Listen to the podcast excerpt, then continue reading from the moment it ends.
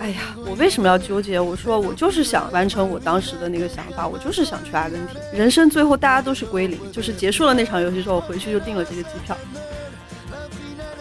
就是你在阿根廷不看球，感觉自己有罪，你知道吗？在阿根廷，如果有比较重要的有阿根廷的比赛，如果你是一个企业的老板，或者你的你不给你的员工放假，那你的员工都会恨你。你看到的牛毛不是黄的吧？你这么一说，我还真没仔细看过。我我看到的牛都基本上都切好了的。只是虽然很多人说南美很危险啊，但我其实觉得阿根廷相对来讲还可以。世界上每一个地方都存在善与恶，但我一定相信善良一定是绝大多数。我觉得如果朋友们更有时间的话，我还是更建议可以去到一些慢慢去走，去发现一些属于自己的打卡地。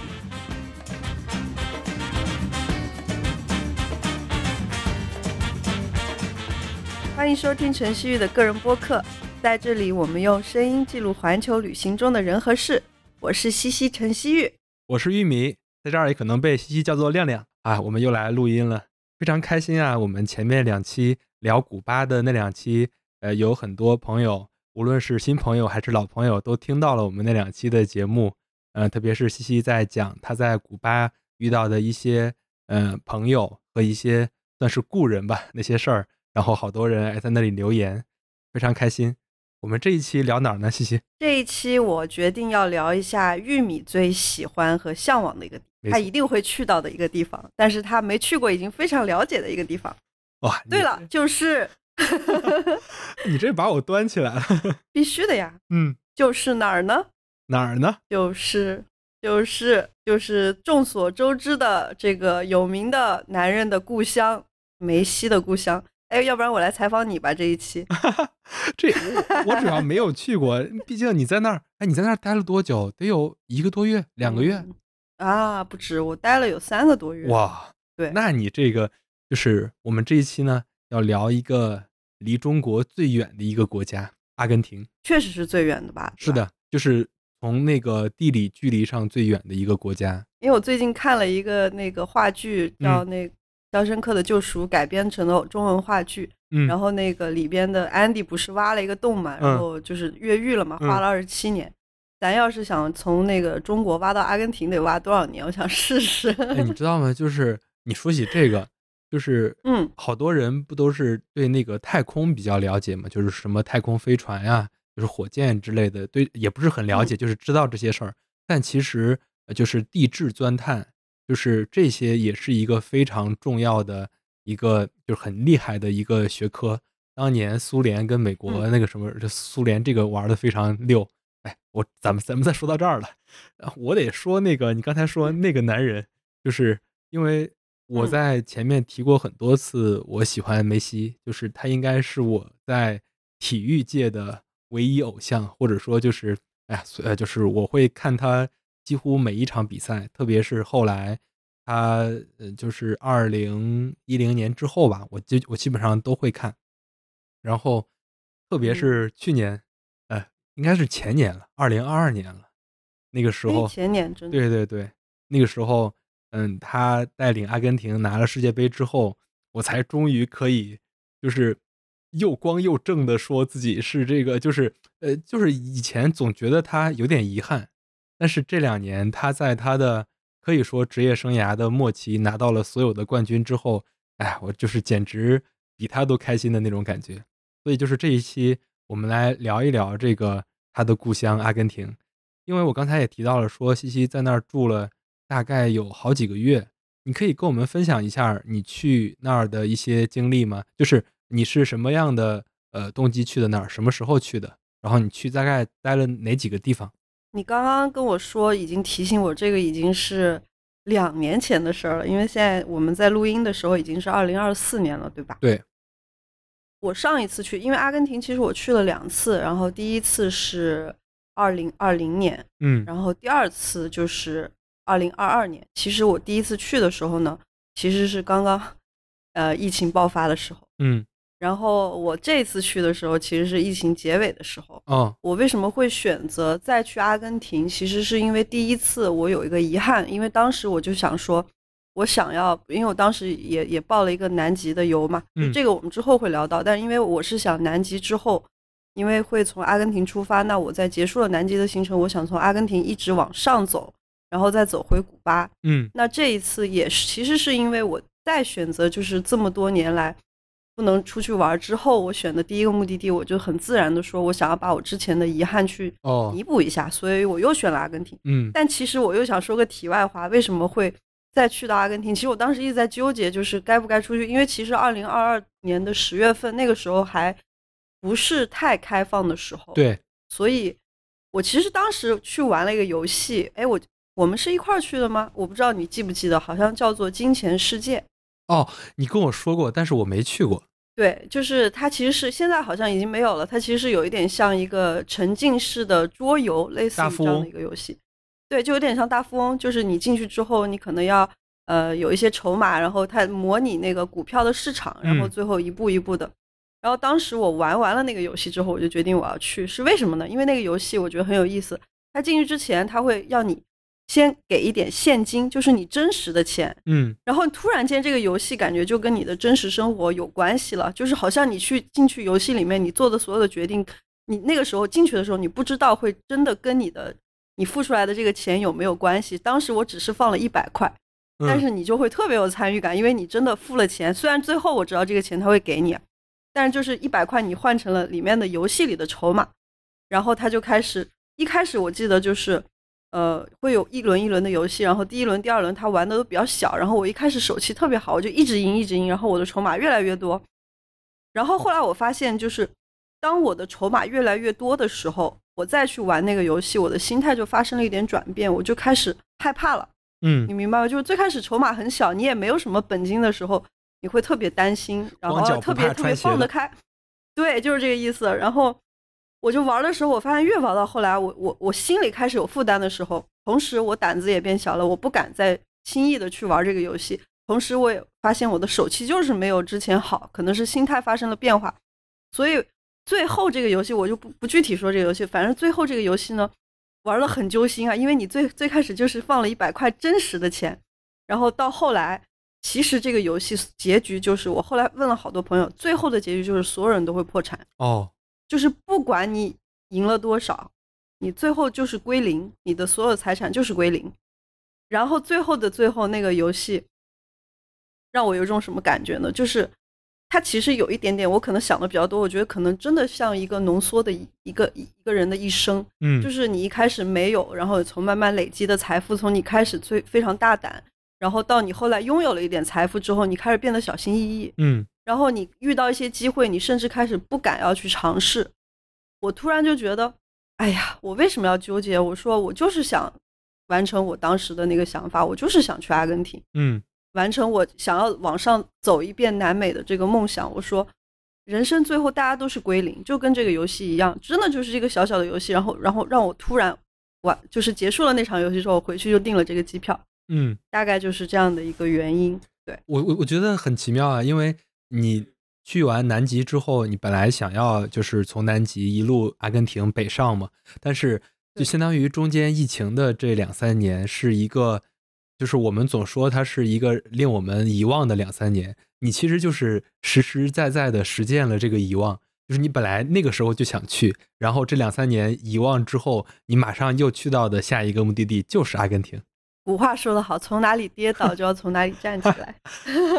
对，呃就是因为我上次古巴的时候，我问你从哪儿飞，那阿根廷呢？你是从哪儿就是转的机飞的阿根廷，还是说就是从中国到阿根廷是怎么去啊？一般就是从中国到阿根廷，你必须得转机，因为嗯没有一个飞机能飞那么长时间，它必它必须得停下来加油，嗯应该是这样子。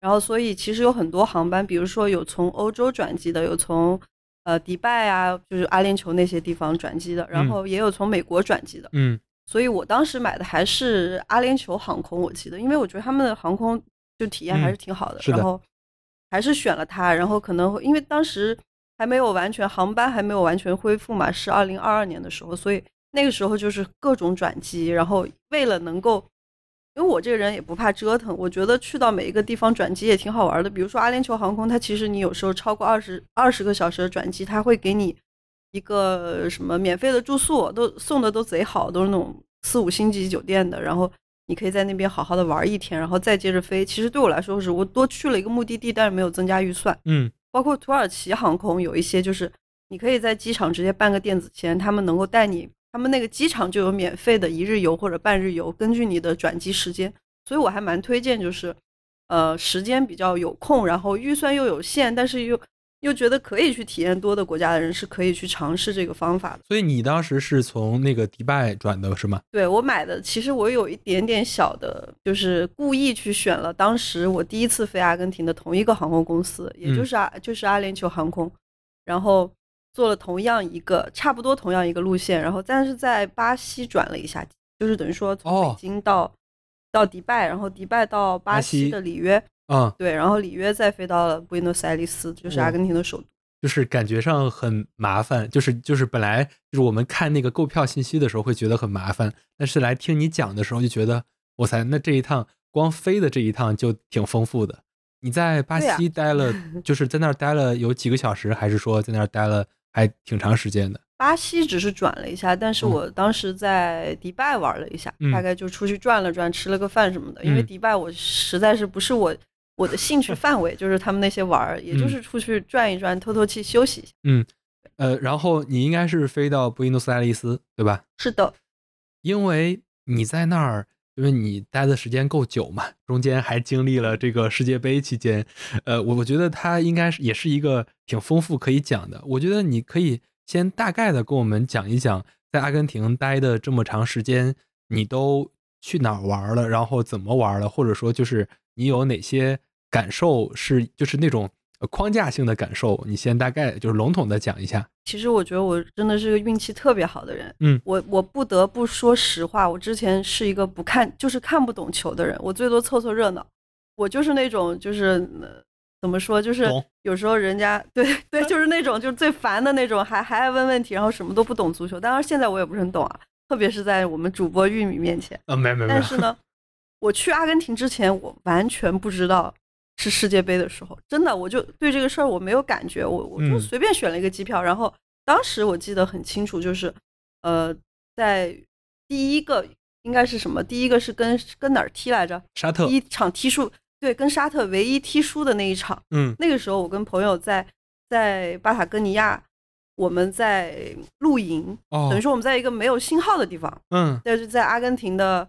南部就是很比很漂亮的一个一些国家公园，那个里面基本上没有什么信号。然后我们在那边露营，然后我那朋友他就说：“你知道吗？明天这些人，因为当时露营的人特别多，因为算是阿根廷的夏天嘛，嗯，然后露营的人非常多，我们就觉得有点吵，有点烦，说：哎呀，怎么那么多人？然后他说：你放心吧，明天这些人全都会不见了。我说：为什么呀？他说。”因为明天是阿根廷的第一场世界杯的比赛呀，他说是所有这些人一定会回到有信号的地方去看球。然后我说是吗？然后第二天真的就剩我们俩。然后我那朋友呢，他好像不是，就是他是阿根廷人，但是他好像对足球这个事儿没有什么兴趣。他说啊，挺好的，他们都走了。我他说他说我们可能他说他们家可能是唯一在阿根廷不太看球的一个，以及看的比较少的家庭，就比较特别。但后来我发现也不是，他他后来看的也特别特别入迷。嗯，我觉得在阿根廷，就特别是在阿根廷世界杯期间，我感觉所有的阿根廷人都会看球。就是你在阿根廷不看球，感觉自己有罪，你知道吗？就会有就就会有一种有一种，就是你你你不属于这儿，或者人家就不会跟你玩儿。因为我听我那朋友他说，在阿根廷如果有比较重要的有阿根廷的比赛。如果你是一个企业的老板，或者你的你不给你的员工放假，那你的员工都会恨你，就是会看不起你这个老板，会觉得你怎么这样？我们这么重要的比赛，你不能放个假吗？就是他们那个足球文化实在是特别夸张。然后我那朋友他跟我说，他们家就住在那个那个那个足球场很有名的一个足球场，博卡青年的糖果河是吧？不是糖果河，是另外一个叫什么银啊银河队哦哦银河队的足球场。对，因为离其实离他们家还有一段距离，但是你能想象，就是只要进了一个球，那一段距离都能传到他们家里来。嗯，就有时候你什么都不干，你突然听到 “go” 一个声音，就那就是进球了。足球在阿根廷实在是一个太太太重要的事情。就是你看那些刚学会走路的小娃娃，就是我我发现阿根廷卖的那些玩玩具里面，基本上就是各种各样的足球，小的、大的，各种尺寸的，就是适适用于每一个阶段成长的孩童，你知道吧？就所有人手里的第一个玩具一定是一个足。嗯，怎么说呢？一开始我真的不是我对足球没有太大兴趣。我说一帮人就是一个小一颗小球在那抢来抢去有什么意思呢？我说有这有什么好看的呀？然后规矩什么越位什么的，对吧？我当时也请教过你，说什么是越位啊？我觉得应该所有爱看足球的男生都讨厌这个问题，但是都不得不给自己的女朋友去解答这个问题。然后 没有没有，解释完了，女朋友还听不懂。我没有，就是就是我我没有讨厌，我觉得给女朋友解释越位很幸福。是吧？求生欲。那我猜，那我猜你的媳妇儿肯定此刻坐在旁边。求生欲。哦，所以你像你刚才聊到你们去阿根廷南部露营，嗯呃，因为阿根廷是一个就是南北非常距离非常远的一个国家，大概如果我没有记错的话，应该是三千多公里。然后北面是热带雨林，南面直接就有那种。像南极一样的冰川了，对，因为你刚才聊到了你们从南部是那，所以你是从南部开始玩一呃一点一点北上嘛？就是呃，因为阿根廷也算挺大的，世界上也是前前十名的，就是这种地理面积的这种国家。你大概玩了什么样的一个范围？其实我们没有开到特别特别南部的地方，因为阿根廷队，就像你说的太大了。其实我们当时也就去到了，我记得有一个城市叫巴里洛切，是一个类似于。叫什么？阿根廷的小瑞南美小瑞士哦，那边有很漂亮的雪山，那个地方特别漂亮。嗯，然后那边那个地方也盛产巧克力。嗯，我记得当时就是我那个阿根廷朋友呢，他就说：“我说我说你们所有人都去城城里看球，因为当时我们还在国家公园里边。嗯，那个地方这就是没有信号，然后包括你开车的时候，你很长一段时间公路上是没有信号的。我说那万一要是爆胎了呀，或者车子有什么问题怎么办？”他说：“那你就在路边等着别人来救你啊！”我说：“不对呀！”我说：“咱开了这么远，有时候真的就没有车，很长时间没有一辆车经过。”我说：“那怎么办？”他说：“你就等着，一定会有的。”我说：“那万一人家不救你怎么办？”他说：“他们会救的，就是这么自信，就是没有任何的 Plan B，就只有一个。如果万一真的这么长的公路上有问题，你就等着，也没有信号，手机一点信号没有，你就只能等。所以我觉得很有意思。然后我们当时露露营的时候，我记得第一场比赛，然后。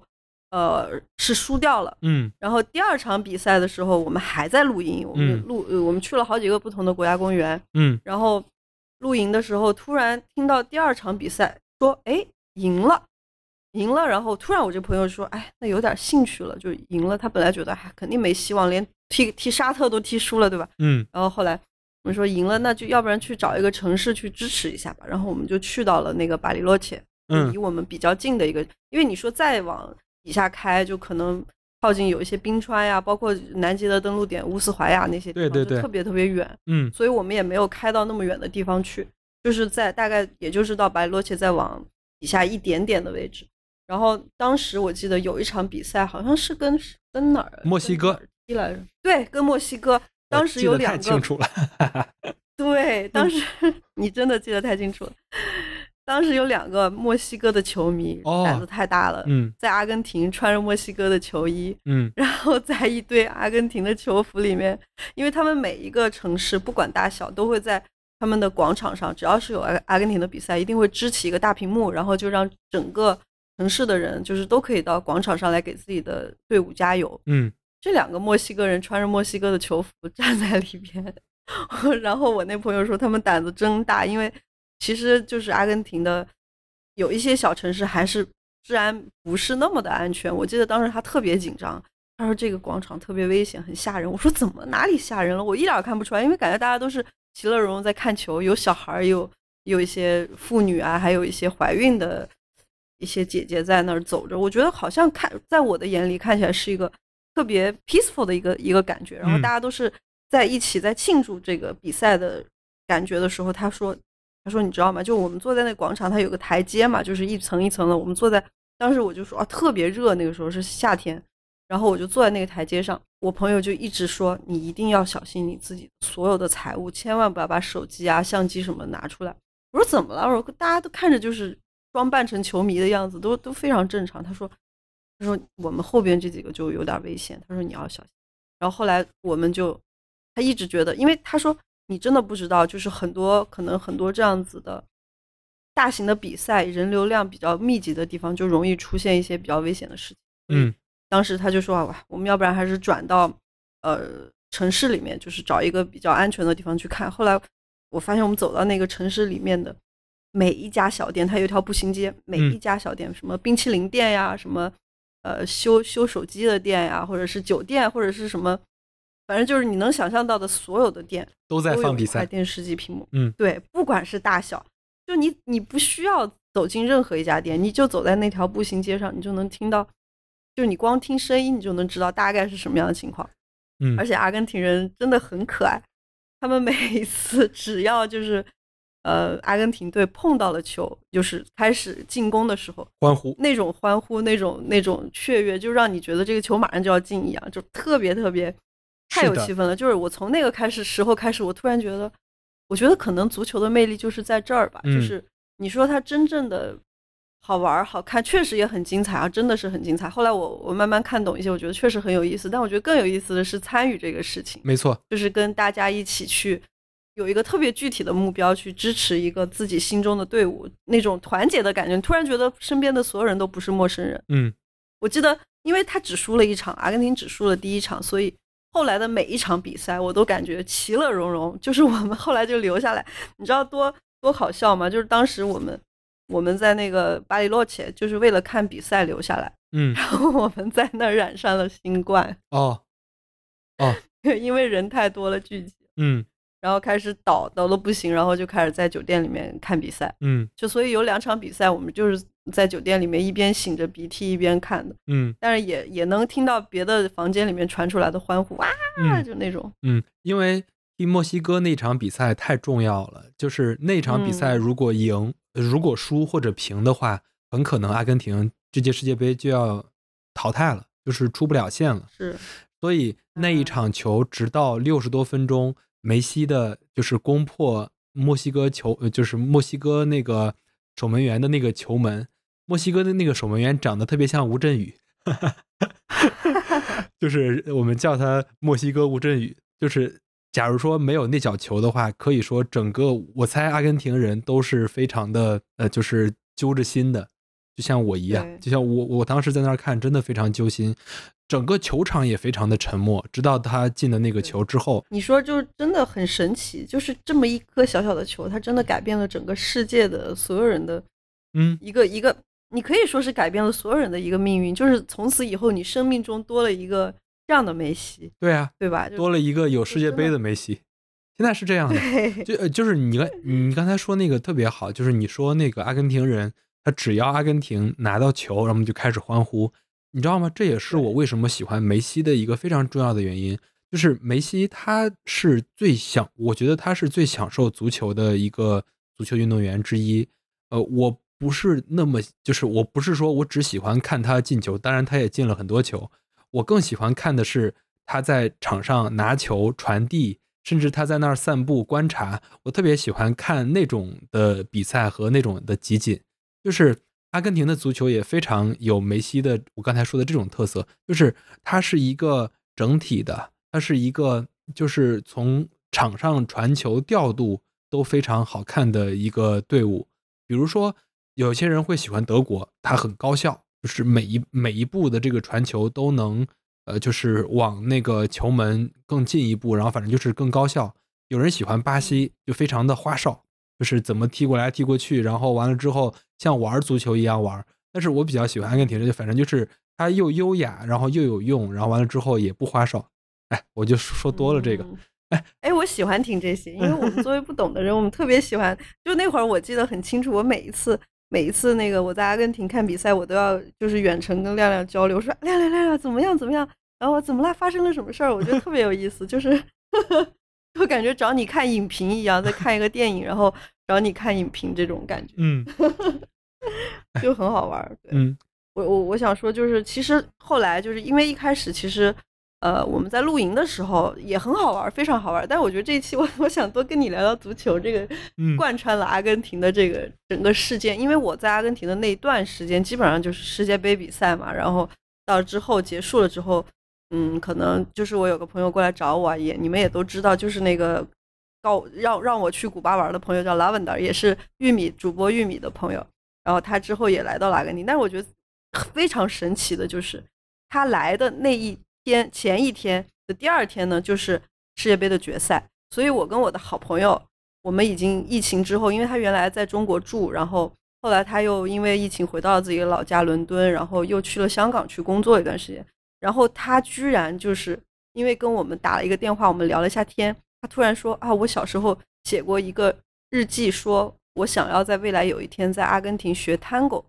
嗯，那个时候他跟我打电话的时候，他突然想起这个事儿，然后他就直接买了一张机票，飞了阿根廷找我，然后我们一起在阿根廷的首都 Buenos Aires 看了那一场，就是真的是震撼人心的一场世界杯的决赛。我觉得这个事儿也真的很。现在回想起来都非常激动哦！你说起 Tango 了，就是，哎，就是阿根廷，就是 Tango 也是，就是除了足球之外，Tango 也是一个非常能代表阿根廷的一项活动，或者说就是一种舞蹈吧，一种艺术形式。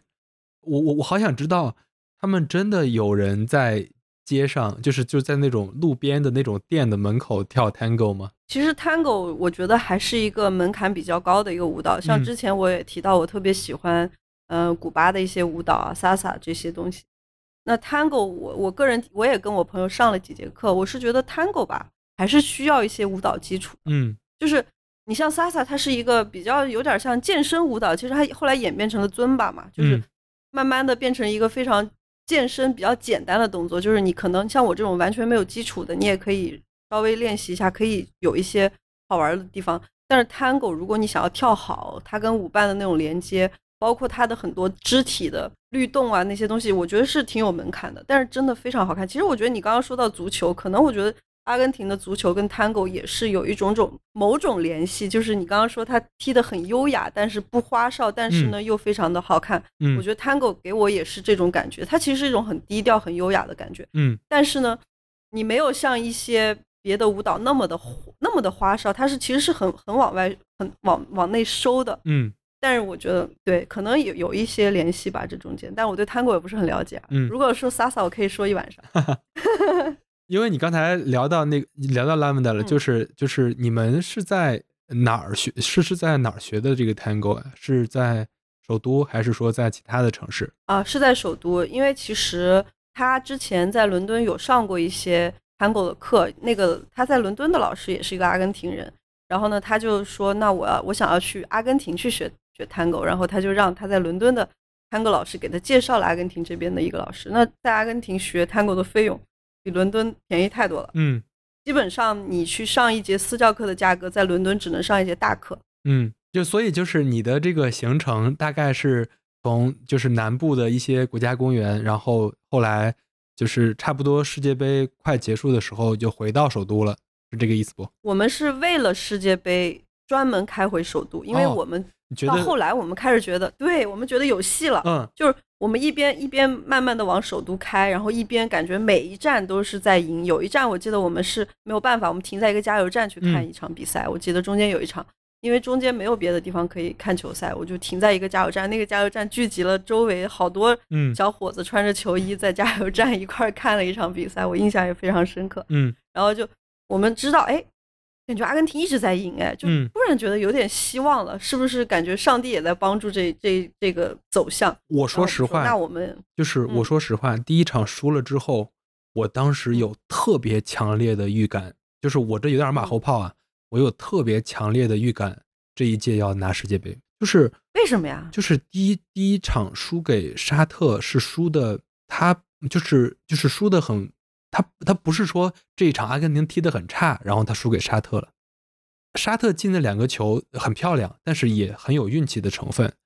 然后我看到的阿根廷那帮人，他是非常的，就是就是有那种就心里那股劲儿，就特别是从梅西的那个表情里，我我我我有一些些的那种察觉。再加上有很多年的世界杯的冠军，第一场都输了，就是好几届的。所以就是你是不是觉得？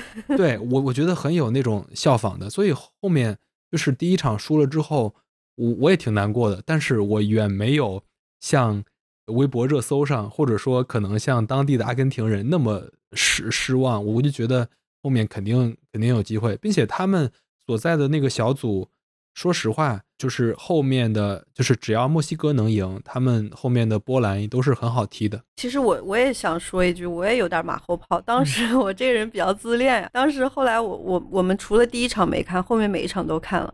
然后我当时就跟我朋友说：“我说第一场输了，肯定是因为没我们没有亲自支持阿根廷队。我们说我们必须得看这个。然后你知道吗？我一直想买一件球衣，当时就是想要赶时髦，因为所有人都是球衣，真的假的？感觉很多都是从那个我们义乌过去的货。嗯，我当时就特别想买一件球衣。然后呢，我朋友就说。”你要不然先别买了吧，因为我们每一次都没有穿球衣，但是阿根廷赢了。他说你万一穿了球衣，咱们输了怎么办？然后我就一直不买，一直不买。然后后来到了首都，我说不行，所有人都有球衣，我必须得买一件。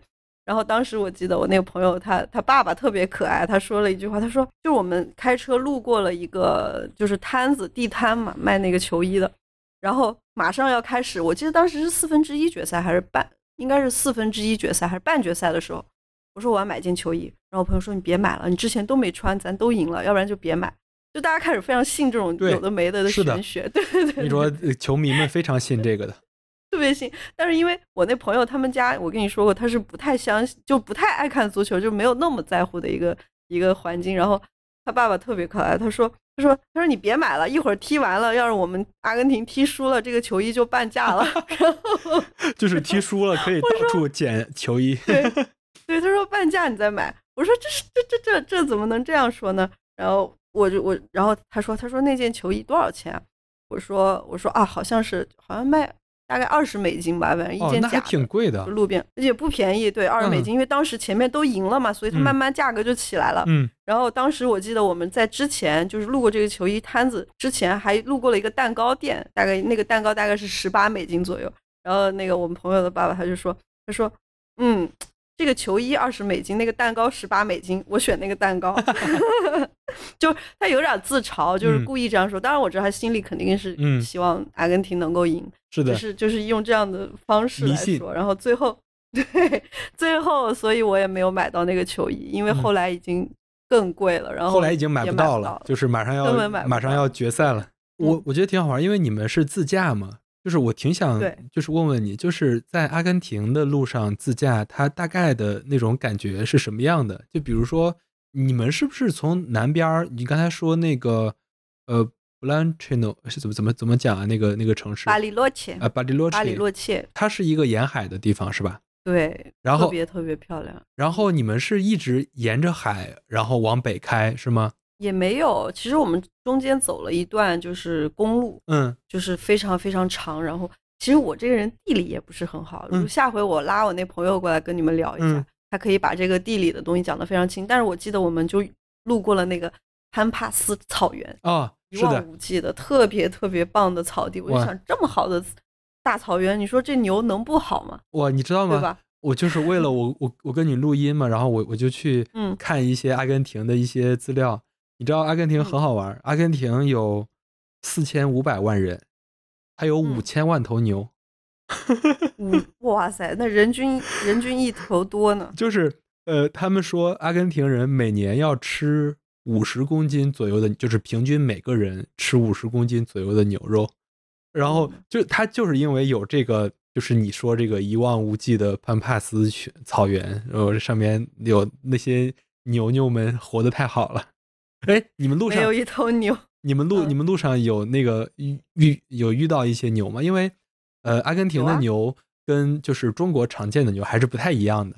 它的那个有遇到牛，对它那个肉牛不一样，就是啊，对肉很不一样。对它的不是它的肉不一样是不一样，然后它的那个样子也不一样。你看到的牛毛不是黄的吧？是那种有点黑。黑灰色的，你这么一说，我还真没仔细看过。我我看到的牛都基本上都切好了的啊，就没有怎么注意，因为都是一路开车，那些牛也很远，它不会离那个公路很近嘛，就没有看到真的就是那种活的，哎，就是远远的可以看到一些影子。那下回我再仔细去看看哎是不是黑。阿根廷的车好开，就是你你虽然你没有开啊，应该是你朋友在开，嗯就是他那个路上的车多嘛，就是好开嘛，就是在出去就是出去玩的这个过程好开好开是吗？非常好开哎，但对，但是不建议你开好的车，嗯开好的车容易就是呃招抢，哦，就你就开越破的车越好，就嗯显就后来我们就直接回来的时候，就像两个流浪汉流浪汉一样，就是嗯。已经灰头土脸，那车也不洗，千万别洗，洗了就蹭亮，人家就容易就就去就去就是你知道吧，就容易被人盯上，嗯。所以我们也就尽量把自己弄得也跟流浪汉一样，就跟同行一样。嗯。他们说在外边玩儿，就是你怎么防止人家抢你呢？就是你要把自己打扮的像跟他同行，嗯这样就不会有人 就不会有人抢你。对，嗯，所以就是开车挺好，很好开，那个嗯路都非常好。阿根廷是左行还是右行？右边跟我们一样的，啊因为好像只有英属地，就是嗯以前英国的一些属地，它是左边开，嗯，对，所以挺好开的。你你完全可以去亮亮，我知道你已经跃跃欲试了。对啊，我就是我问为什么问这么多呢？因为啊、就是就是在那儿，如果能自驾的，就如果我有一天能去到阿根廷，然后我也能自驾一圈的话，我肯定会就是开心死了。就是它从南到北太好玩了，对，你可以慢慢玩，而且特别大，你必须得去梅西的老家那个罗萨里奥、耶、对，罗萨里奥，真的。嗯，罗萨里奥，你哎那个、所以你应该比我熟多了。哦，我没有那么我我对这名字比较熟，对那儿俱乐部比较熟。哎，我们就继我继续顺着你的路路线聊啊，因为你相当于嗯回到了布宜诺斯艾利斯，应该你在首都待了挺久时间吧？就是无论是看他的那个决赛，包括在那儿跟他们一块玩是吧？对，那个决赛我觉得真的太有意思了，就是你们是在那呃个我记得广场上看的吗？对，就是决赛那一天，阿根廷有各种各样的广场、嗯公园，都放了很大的屏幕，每一个社区，然后基本上都有。然后如果你在城市里，就是大的公园、广场，全都会放上那些大屏幕。然后如果你在呃你想在市区里，你不想到广场去看。你可以嗯去一些，他们好多人去了那个阿根廷的赌场，赌场有个特别大的屏幕，里面有凉快吧，因为你在外边看，我跟你说，阿根廷这个决赛是精彩，但是对我们在户外看表演的这些人、啊，嗯看演看比赛的人太不友好了。你知道人多到你根本没办法出去，嗯然后那个屏幕的质量吧，全是马赛克，有时候你都说 球呢，球呢，球在哪儿？就是你已经有时候看不到球，那屏幕的质量不太好，然后加上人特别多，你也不能就是没有地方上厕所，嗯没有喝的，没有吃的。后来我们我记得比赛完就是赢了，咱们站在那儿真是煎熬，就是一直站到了决赛。我说能不能赶紧又加时赛了，又点球？啊，这个比赛太累了，就是人已经虚脱了，你知道吗？车嗯根本没有地方停。嗯然后后来想要说，哎，我们终于结束了，赶紧买一瓶水。你知道走了感感觉有三四两三公里的地没有水，嗯所有的东能喝的全都卖全都卖光了，也没有就是店全都锁起来了。就是他们那个呃世界杯的时候啊，基本上所有的店面它都会拉一个铁窗，就是怕你那些 趁乱打劫的进去抢东西啊或者怎么样。所以基本上你能看到能能卖水的地方全都卖光了。嗯，最后我们是走到已经感觉已经精疲力竭了，好不容易最后抢到了一瓶芬达汽水，嗯特别不解渴，在你非常渴的时候。是的对，就是已经。太甜了，然后在因为赢了之后，就阿根呃布宜诺斯艾利斯有一个非常有名的方尖碑，就类似嗯于我们的长安街，你可以这么说，那那那个大广场，然后午夜广场个，对午夜广场，然后大家所有的人都往那边去集合，嗯。我很想知道那天是不嗯是所有的车都不让开，就是都不让再上那条路了。你有本事你开过去，嗯，我说实话，就是你在比较就最中心的位置是想都别想了，不可能能开。就是你嗯。能想象的，他们路上的那些公交车站上面不是有个顶嘛，嗯。然后还有一些报刊亭、一些红绿灯上面都挂满了人，嗯。全都爬在上面。然后第二天其实惨不忍睹，就好多公共设施确实被被都都被毁了。哇，但是所有的地方，包括那个方尖碑，都有人爬到顶上，了我真不知道他怎么上去的。那个有对，就是十好几米呢。对呀、不知道怎么上去的。嗯然后所有的，然后我觉得还很有意思，就是我们走在那个午夜广场走，再往偏一点走，因为所有的人都没有地方上厕所，嗯突然看到一个门面，就是那种卷闸门门口，就也不是什么没有任何遮挡的一个地方，他排起了一个长队。我说这些人排排在这干嘛？你发现人家在上厕上厕所呢。我说为什么选这一个卷闸门？嗯，就是很特别搞笑，对。因为现在是他们世界杯夺冠一年多了嘛，就他世界杯嗯夺冠一周年的时候，那个时候奈飞出了一个夺冠纪录片，然后阿根廷那个足协也出了一个纪录片，然后我就就是不停的回味嘛，就是我就看那个那纪录片，奈飞的那纪录片六集还是八集，然后阿根廷的那个纪录片是呃一个多小时，然后我就能看到里面说那一天在那个广场上有五百万人，五百万人，然后好多别的地儿都过去了，对。然后完了之后，整个的那个啊，就想想就那个氛围，哎，就是别的不说，就是梅西来北京那一天的工体门口的那个样子，再乘以十倍、一百倍的感觉。对对对，真的真的是这样，就真的是全民狂欢。嗯，但是我觉得有点太夸张了。就后来我挤到什么程度，挤到我的脚已经悬空了，就是我已经不能走路了，就是你已经是被夹着。早高峰地铁的时候。对对对，就是对对，比那还夸张，就是你已经脚不能着地了，你能想象吗？就被夹起来了。然后我说这个太危险了，我说不行不行，我说已经窒息了，因为好多高个儿，然后我又比较没那么高，然后我就在那儿已经没有呼吸了，感觉空气里面没有氧气，我就开始扶着往外跑。嗯，后来好不容易才挤出来，就是那个确确实实有点夸张。包括后来我有个朋友特别搞笑，他他他说他是在小红书上有一个人有一个媒体联系他说你能不能。给我们直播一下那个狂欢的画面 那个孩子太太太傻了，他他真的就举着手机开始直播，然后然后还没两分钟就就给人抢了，对，然后听到这个事儿的还不止他一个，好几个朋友都都在那一天的手机被抢了，嗯，哎，就是呃就是高兴中的一点点小悲伤，那没办法，就是说说说到底，后来我我那朋友就说，他说其实。其实阿根廷特别需要这一次的胜利，就是他说，因为其实你就像曾经它是一个非常发达的国家嘛，然后这几年确确实实经济一直不好，然后其实很多人不是这几年了，是这几十年，对，这这些年，嗯，对，这些年的经济就不太好，包括现最近的状况也不知道会怎么样，嗯，但是就是他说，可能足球是那么那么长时间以来这一次世界杯的胜利，阿根廷觉得啊，就是。能够让他们再为自己的国家骄傲的一次，是的，真的是这样子，所以对他们来说意义真的非常大。但同时，他说，其实确实爱足球的人很多啊，但是在在那片土地也有很多人，他说是把所有的压力，或者是在工作上或者在生活中的不愉快，就所有的情绪都用足球来发泄，所以。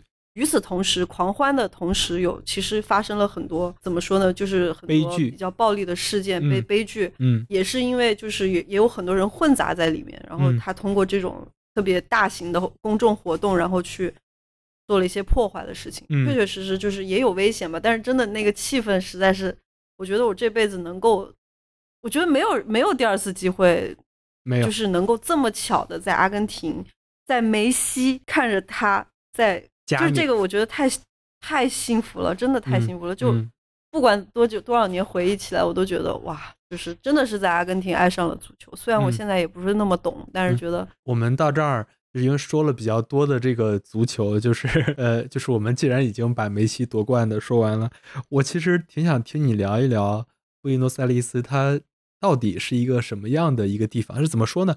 因为你看，在我的印象中，它被称为。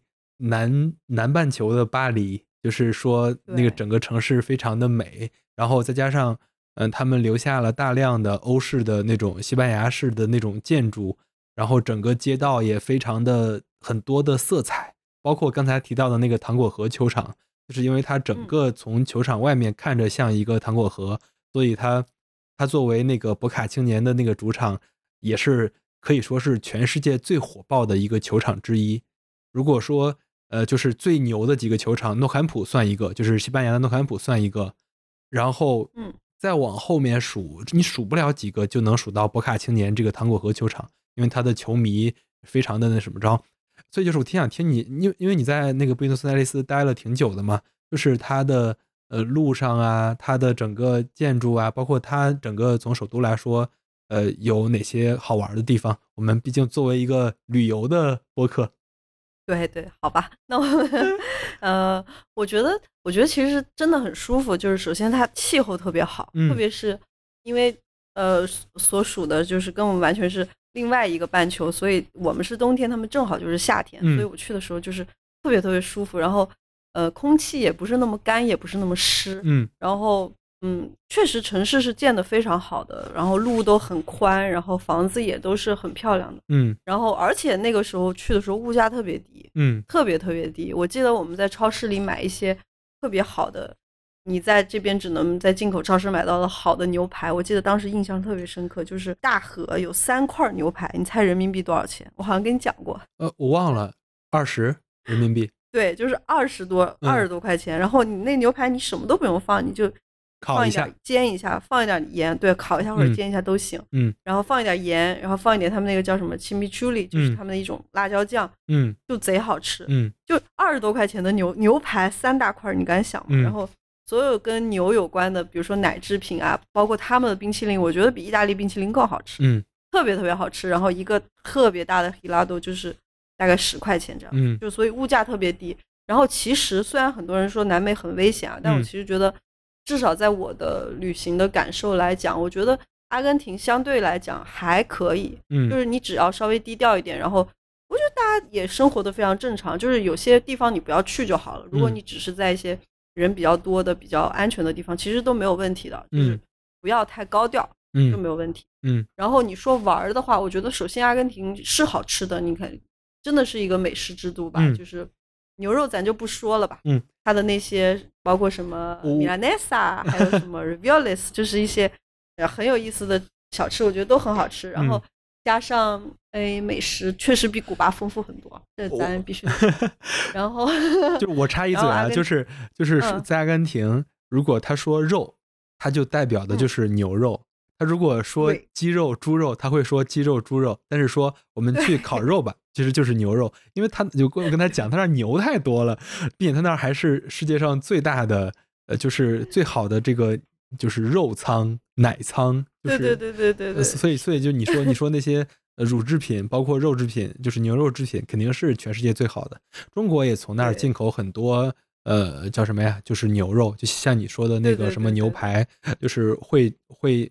就是中国进口的两大源，一个是澳洲，一个就是阿根廷。对，确实确实品质很好。嗯 然后 你说到那个，你说到那个烤肉，我不得不提，就是所有的每一家每一户，不管你是贫穷富贵、疾病什么 健康什么的，就是所有家人都会有一个烤肉架，就是嗯一定会有的。嗯他们叫做 asado 或者叫或者就基本上就叫 asado 的一个架子，然后嗯每一家每一户聚餐的时候，一定是一大帮人，然后再买了好多各种各样的肉。嗯对他们所有的就是聚会的方式，就是邀请你最爱的人，就是最好的朋友、最好的亲亲人过来，就是大家一起聚在一起吃烤肉。嗯然后我记得还有一个不得不提，你说到了梅西，我们必须提到这个。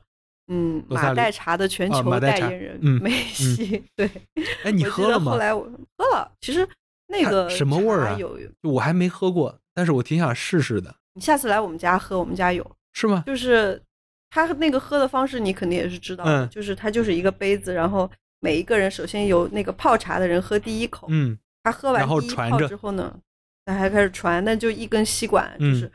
如果一个阿根廷人把你当成了自己人、好朋友，他就会跟你共用那一根吸管。如果他邀请你来喝，那就其实就是表达一个非常友好的、友友好的一个行为。嗯就一般来讲，我我也都会接受，就是我，但我实实在是不太爱喝那个茶。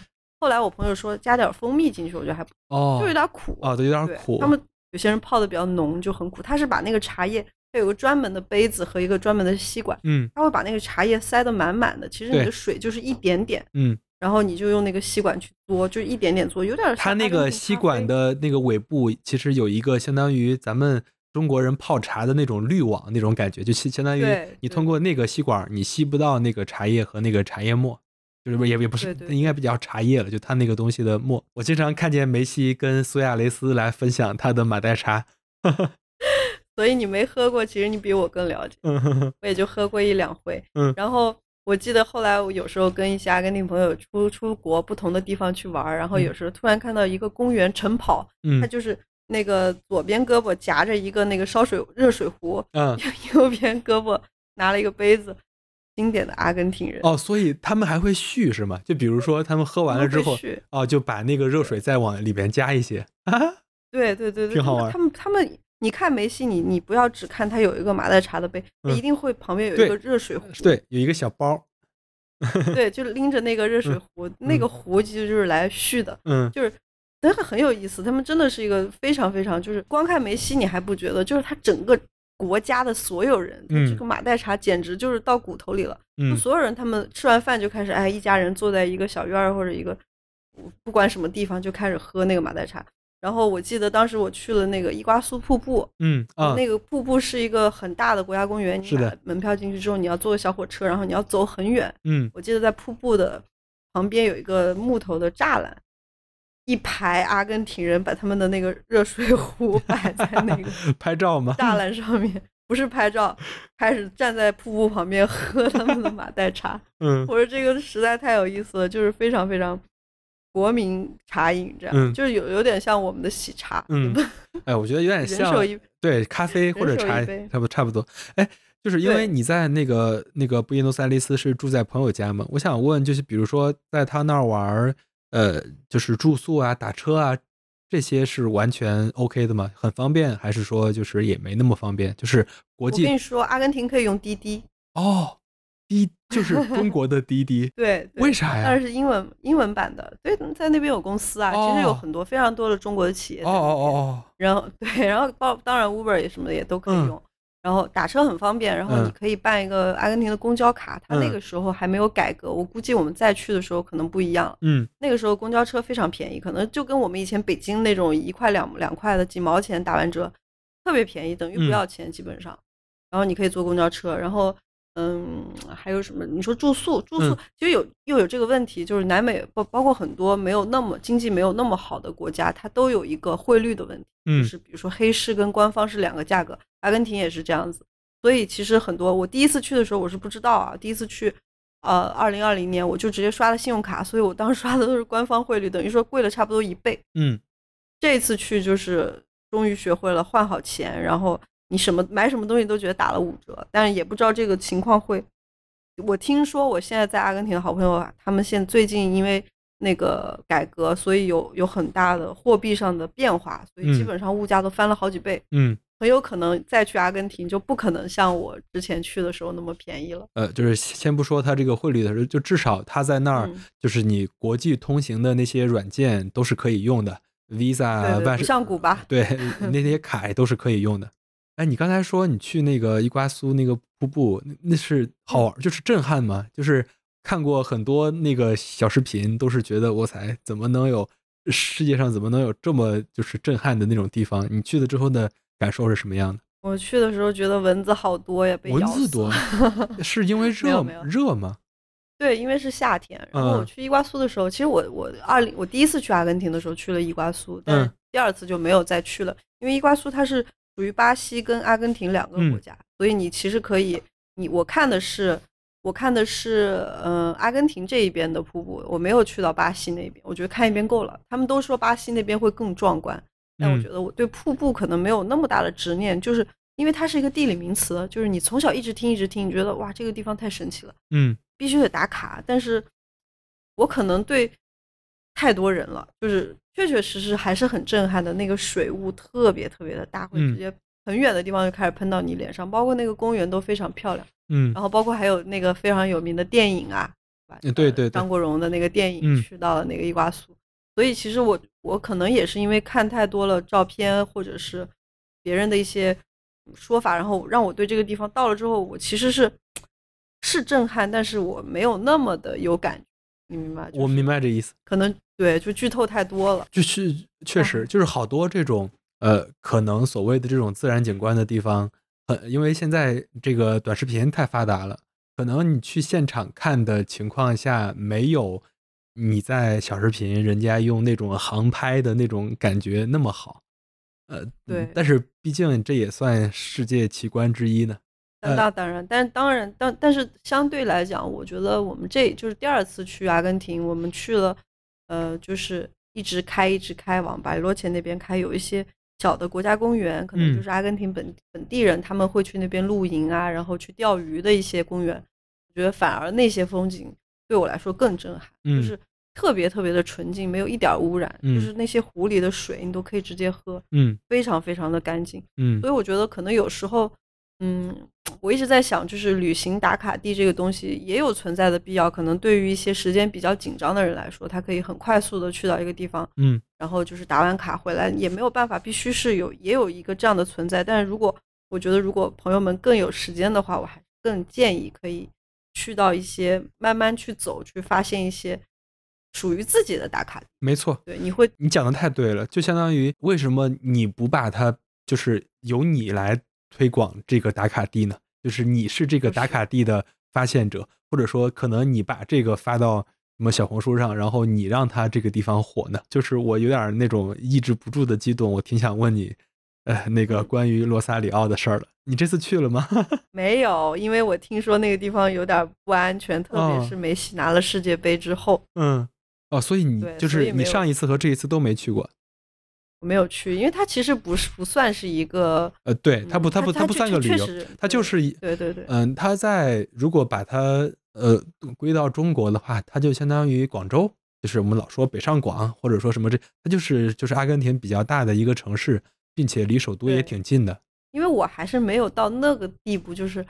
因为我我们当时已经回到了首都，然后包括我到时候朋友过来了，就我们已经有未来别的计划了。其实我还是蛮想去的，我但我觉得如果我要去，我一定要跟你一起去。嗯，要不然，对，要不然我我要问问题，我该问谁呢？我就要抓着你一块儿去。嗯，对，可以，我们回头去，我们一块儿去罗萨里奥，然后我们看一看梅西的故乡，看一看他的纽维尔老男孩俱乐部，就是他的那个。红黑衣服的他就是他最早在阿根廷的，就是他就是在那个那个俱乐部，然后包括马拉多纳也是那个俱乐部的。啊，就是看你看，就是说起梅西，就是那个罗萨里奥，就是他那儿好多就是包括梅西、迪玛利亚，包括他那个就是那个主教练斯卡洛尼都是那个地方的，就是啊，就是足球故乡或者说。足球圣地，哎，你你说到这个事儿，我我突然想到了那个大马丁，嗯，大马丁不是呃不是那个那个守门员，嗯，他不是最就是世界杯的时候火了嘛？嗯，然后你知道阿根廷出了一个就有一个汉堡，就找他代言了，我还。专门去吃了这个汉堡，我觉得那个汉堡听说在世界杯之后销量翻了好几番，嗯，特别有意思，很好吃的一个汉堡，下次你去的时候咱也可以去吃一吃，嗯，因为那个。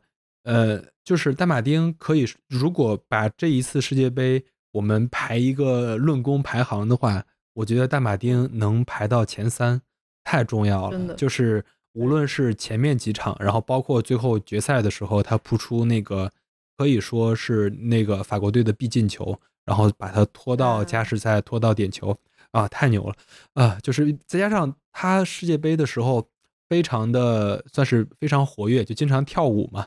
就用跳舞来，呃，就是误导那个对手，然后他也被人批评，但是也被人喜欢，然后包括他还会做一些很争议的动作，就是那种有点那种争议的动作。但是我猜很多阿根廷人是很理解他的，就是我就是足球嘛，我首先要快乐，然后再想着别的，再想着赢。这个就是咱俩喜欢南美足球的原因。差不多，我觉得我特别懂这个点。嗯，对，就是他们。但我不是那么，所以我老跟。我老跟玉米说，我说我说我就爱看南美的足球，就我就不爱看德国那些。可能可能听众里会有一些德国的球迷或者怎么样，就我们这个人喜好啊，就不就是对不起先说。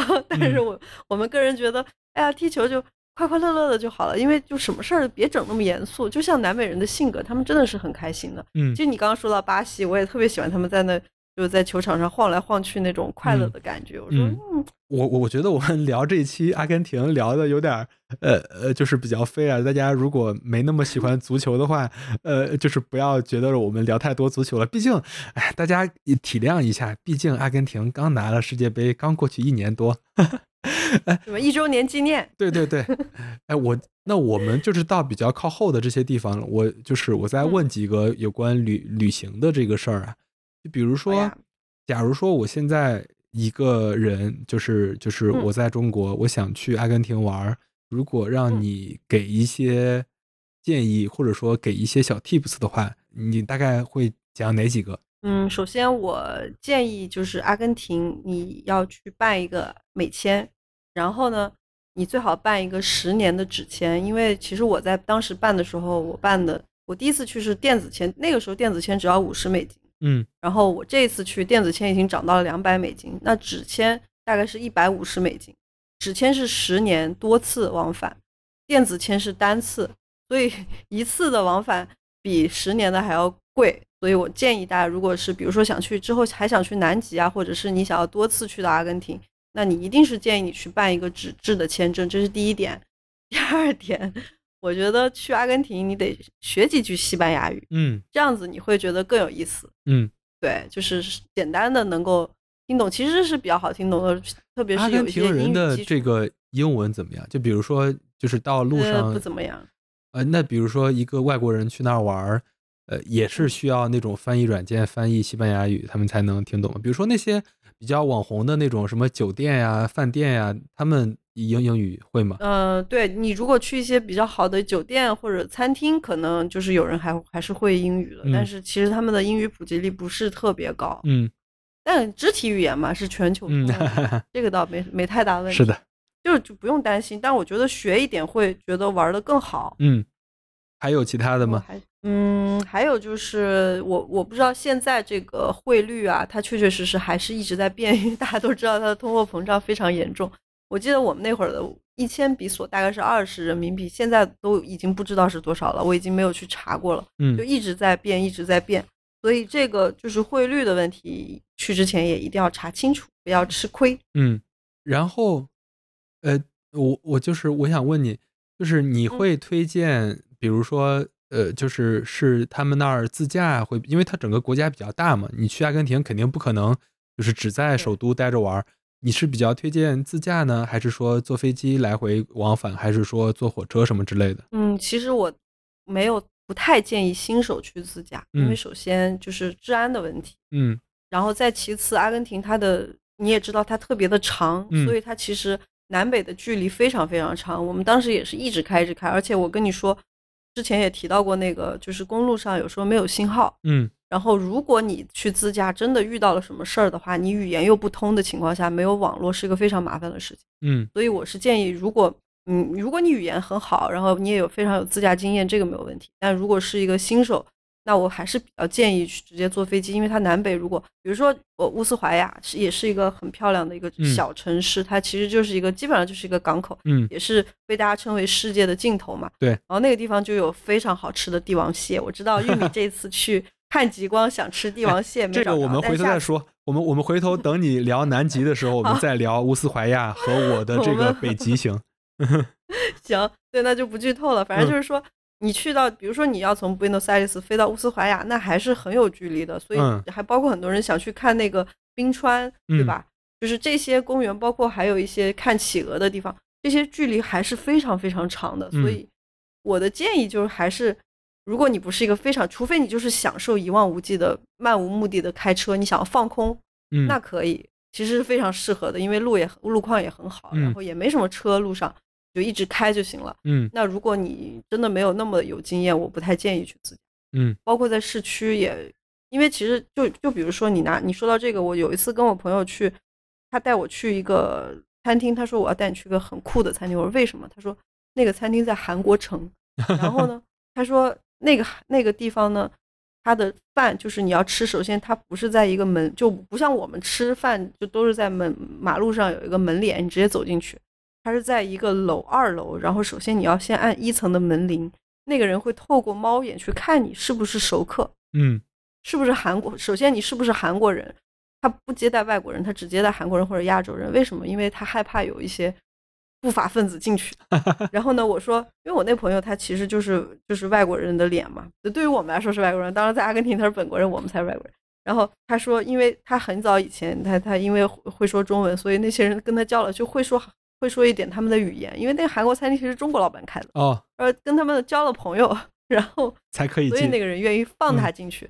然后他说，但是他那那那个区域特别吓人，他说你们一定要小心，我们下了车哪都不要看，就是不要左右来回看，嗯直直的，就是跟着 跟着他走，直接走到餐厅里面，赶紧按了门铃，逃进去，就感觉跟做啥似的，就吃个饭，然后就很吓人。嗯果然就是我们到了的时候，就是下来之后没有拦我们，拦住了我那个阿根廷的朋友，他就他就说，你我他他特别礼貌的，就他们他们这边，我觉得阿根廷很我遇到的那些打劫的都特别礼貌，他说你好，先生。他说我需要一些帮助。他说，请问你是否可以给我一提供一些帮助？我的生活确实过得很苦。嗯，那你给我一些帮助的好处呢？就是我会帮你看好你的车，嗯，以防有警察过来要罚你的钱。哎，其实我们知道那个地方是可以停车的。嗯，然后我说，这个人我，然后我就跟我朋友说，我说你不用给他，我说这地方可以停啊，没有问题。他说，他说你不知道，你必须得给他。他说，因为。他其实这个钱是给给他是为了让他保护他自己不去破坏你的车，不是不是保护警察。先礼后兵。对，他说如果你不给，也有可能他不会怎么样，但也有可能你回来之后你的车胎就爆了。嗯，所以必须得给。但是他们其实要的也不多，可能就是人民币五块钱、十块钱这样子。嗯，就是他非常礼貌、非常客气的来跟你说。他说，但是他其实我比较喜欢这一类的，就是很很很客气跟你要啊，他也不是说。你必须给我或者怎么样？而遇到那种，他说那你就完蛋了，没办法了。嗯，遇到这种的话，你给他一点，他其实也不会对你。其实就是你看，那个西西在我们聊天的过程中说了很多次有关南美也好，包括阿根廷的一些，就是我们的一些印象，就是那儿是可能治安没有那么好。我觉得大家如果就是想好去那儿玩的话，可能也需要考虑一些这些情况。但是你可你比如说听听我们的播客，你可能或者看看一些。他们到底该怎么样处理这种事儿？呃，其实很很可能也不会有那么大的危险。然后会的，对。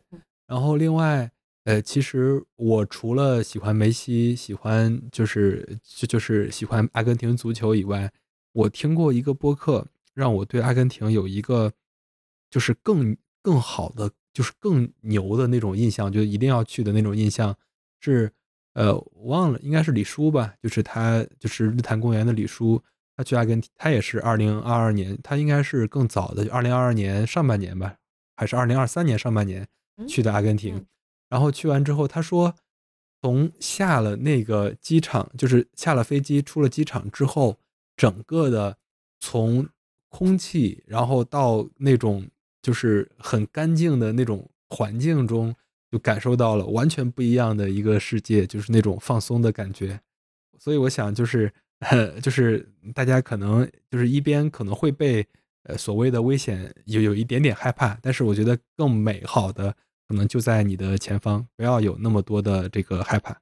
对，其实我我们又说到一样的话题，就是上期我跟玉米也聊到说，世界上每一个地方都存在善与恶，但我一定相信。善良一定是绝大多数的，嗯，就恶一定是小小的那一部分。但是我们不能因为这一点点恶去，就是就不敢于去拥抱那么多的善。所以我觉得这个也是很重要的。当然，就是保护好自己，这个是去哪里都需要做的准备。不光是南美洲，不光不光是任何一个国家，我觉得都要都要有这个意识。是的。还有一个就是你刚刚说到好的空气，因为 Buenos Aires 其实翻译过来中文就是好的空气。是的，这就是阿根廷的名字。所以，嗯。嗯，你刚刚说到的，我突然自己在这深呼吸了一下，我好像又闻到了阿根廷的空气。对啊，嗯，当年呃那个就是西班牙人大航海的时候，发现这些地方的时候，他们也真的就是因为呃那儿那儿就是你知道阿根廷这个名字是怎么来的吗？是阿根廷，它除了刚才咱们说的那个粮仓肉库以外，它还重要的他们产银。就是银矿啊，对，就是是阿根 Argentina，然后它就是西班牙语的银子应该叫 Argentum，就是大大概是这样发音啊。然后他们就在那儿就是弄弄银子嘛。所以你说之前阿根廷是非常富饶的，大概在就是一八就是就是十九世纪的时候，那可以说是全世界最发达的国家之一。它可能那个时候是跟英国是跟西班牙一样。发达的地方，因为它那儿的粮食，然后它那儿的那个肉，包括那儿产银子等等这些事儿，都是很发达的。所以，呃，就是你从那儿能，我我不知道有没有啊，就是有没有感觉到一种老钱风，就是感觉他们是 old old money 那种感觉的。有有那么一点儿，就整个城市的建建设来看，我觉得真的是。嗯，对，其实是很有一个大大城市的风范的。南美洲应该比较少有这样像布诺塞利斯那种感觉的一个城。再往你无论再呃再往北，我们可能回头也会聊到啊，无论是巴拉圭、玻利维亚，然后包括智利等等这些这些国家，我们回头聊他们的时候，我觉得跟阿根廷还是不太一样的。我觉得就是我再说一点点，我就是觉得还是非常想就是祝福这个国家会越来越好，因为嗯我觉得它还是一个其实跟其实跟中国是有非常多的缘分的一个一个国家，包括我也知道有很多，我们当时也去到。就当时我们还想拍一个类似于纪录片的东西，但最后也没有做，因为我们都太懒了。就是我们去到了一些去跟一些当地的华人聊天，大家都知道，就阿根廷的超超中国超市又是被呃超市又是被中国人包了嘛。嗯然后其实也有很多朋友在那边做生意，包括我认识了一些，就像你刚刚说到的，在那边做牛肉的这那个出口的一些生意，包括还有做 LED 照明的一些朋友。嗯然后有各种各样的人在那边，然后反正我觉得怎么说呢，就是唉，就是去了很多地方，我看到我们我们自己的国人在不同的地方，然后闯出一片小的天地的时候，我觉得还是有一些敬佩和一些自豪。包括我能看到那边有很多我们自己国家的一些企业在那边也做得非常好，其实嗯也是一种。怎么说，也是一种很……就当时我记得我带我带了一个三六零，啊，过去，然后呢，很多人就觉得特别新鲜，包括我在吃饭的时候说，就是他就问我那个阿根廷朋友，他帮我翻译嘛，他说说哎，他说你朋友手里拿的那个那个三百六十度的那个全景相机是什么呀？他说他说哦，那那个是他在从中国带过来的一个相机。他说哇，他说中国真的好发达，就是你真的会听到一些这样的。这样的东西，就是我觉得这么遥远的一个国家，其实他们也是对我们非常好奇，也很友好的。我觉得没错，阿根廷跟阿根廷跟中国的关系，就是无论从政府的关系还是从民间的关系，都还是挺不错的。对对对，所以嗯其实我当然，觉得他们这个新总统上任之后也不知道呢。也不知道呢，咱不知道呢，嗯这个就只能看一看了。对但之之前至少一直都是这样，所以也也是说，最后节目的最后也祝福这个国家能越嗯来越好，嗯然后也希望真的有越来越的朋越多的朋友可以去到这个离我们最遥远的一个国家去玩一玩。当然，肯定是那些球迷们肯定是不用说了，就是嗯它的自然风光也特别特别的美，然后忽略掉那一些小小的，比如说呃治安的情况，这个咱们要注意的。别的，我觉得就是一个非常完美的一个目的，嗯，真的很舒服。对，你说这个祝福让我想起了，就是有一首歌很有名嘛，《阿根廷别为我哭泣》。啊，你知道这首歌是的背景是什么吗？就是背景是什么？就是他们大概在就上个世纪六七十年代的时候，就五六十年代吧，他们当时的一个非常有名的一个第一夫人，啊，对对对，然后是是是，她很有她很她很有政治才华，就是特别年轻，然后做上了这个第一夫人，后来她就直接当上了呃总统，相当于是全世界第一位女总统。但是她嗯很快就去世了，三十三岁、三十几岁就去世了。然后当时整个国家就是非常的那个伤心嘛。然后后来就有了这首歌，就是我就是那首歌也非常好听。我觉得跟跟你刚才那句话一样，我觉得就像阿根廷别为我哭泣，就是呃就嗯就是感觉阿根廷别为我哭泣是像给自己说的，其实是给这个国家说的。嗯，就是祝福这个国家越来越好。然后它毕竟那么美，我觉得它越来越好，可能能欢迎更多的人去那儿感受它的美好。那既然你说到了歌，在节目的最后，我为大家献上一 献上一首我在世界杯期间学到的一首非常不发音不地道的西班牙语歌。哇塞，亮亮，你一定听过，要不然一起咱一起唱一句。呃我不会唱，你你你先唱吧。我就会唱两句，就是那个 muchacho。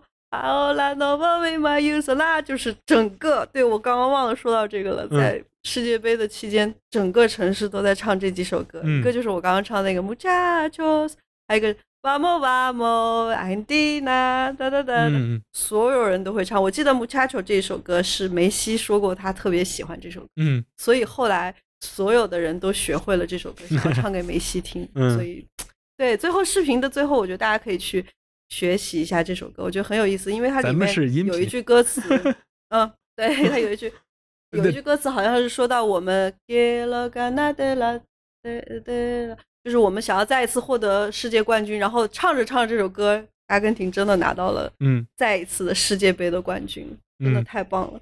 好呀，那我们就好在呀就在这个美妙的歌声中结束这一期吧。并不太美妙。好的，拜拜，下期好嘞，见拜。拜，下期哎见。我我我我还可以再补充最后最后一句吗？嗯，我想说这一期的节目的更新呢，我要感谢我的不多的粉丝之一的催更，这个人的名字叫做他从极客过来的，嗯，我要提一下他，这个人的名字叫做《查哈尔罗杰历险记》，谢谢这位同学，因为你的催更，我现在在更新，是因为你的一句话。好啦，如果大家下一期有什么想听的城市，包括想要听玉米跟我聊到的一些有趣的东西，你们都可以留言给我们，然后我们可以来根据你们的反馈来调整我们的更新的内容。嗯，对吧？好呀。